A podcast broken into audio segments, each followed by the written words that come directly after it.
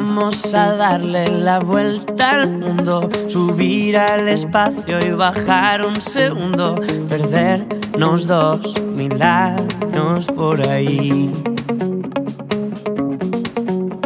Que cuando me miras me quedo mudo y le Good morning. Welcome to Rutas podcast. Today we are going to talk about dangers in social networks. In a few minutes, we will connect with Lola, who has gone to interview a teenager to see what she thinks about social networks.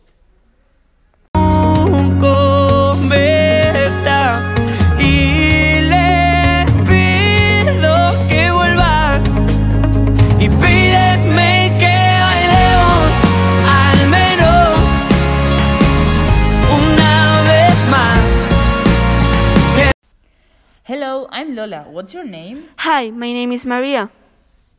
Okay, I need some information about you and the social networks. Mm, okay, shoot the questions. Question number one How often do you use social networks? It depends. For example, I use Instagram about four hours, but I use WhatsApp around two or one hour. Question number two What do you usually do when you use social networks? I usually talk to my friends and show some photos, but it depends on the day. What's your opinion about this topic?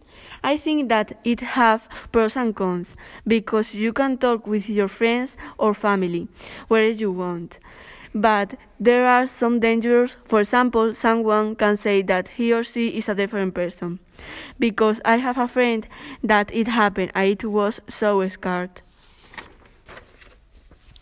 We're back after the adversity.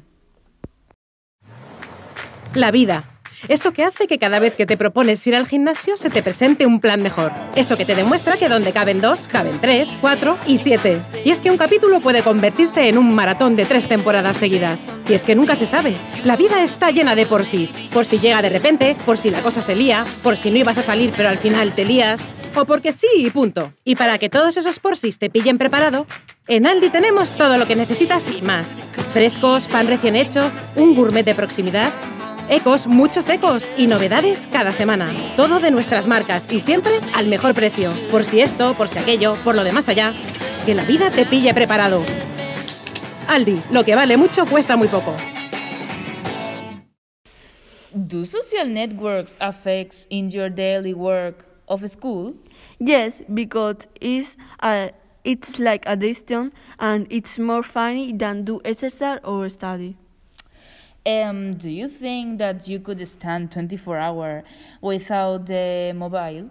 No, because I think that it's boring and I don't know what I want to do.